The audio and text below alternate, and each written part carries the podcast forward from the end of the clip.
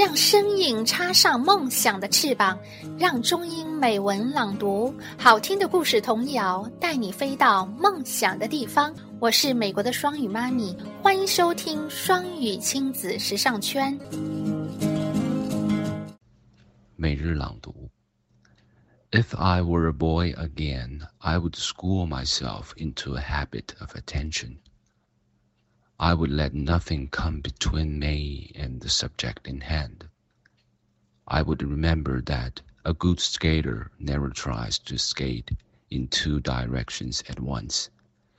The habit of attention becomes part of our life if we begin early enough. 您现在收听的是双语亲子时尚美丽童话故事屋。If I were a boy again, I would school myself into a habit of attention. I would let nothing come between me and the subject in hand. I would remember that a good skater never tries to skate in two directions at once.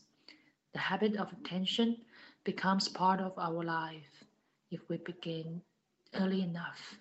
您现在收听的是双语亲子时尚美丽童话故事屋。 if I were a boy again, I would school myself into a habit of attention. I would let nothing come between me and the subject in hand. I would remember that a good skater never tries to skate in two directions at once. The habit of attention becomes part of our life if we begin early enough. You are my sun. 感谢收听。 想收听更多中英文故事童谣和每日朗读，请关注公众微信“双语亲子时尚圈”。想参加每日中英文朗读、经典对白、双语连载、K 歌接龙、育儿亲子交流等各种活动，请在我们微信订阅号“双语亲子时尚圈”回复“双语亲子”加入微信群参加活动。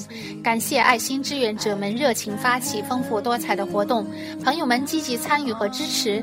也欢迎更多朋友参与和投稿。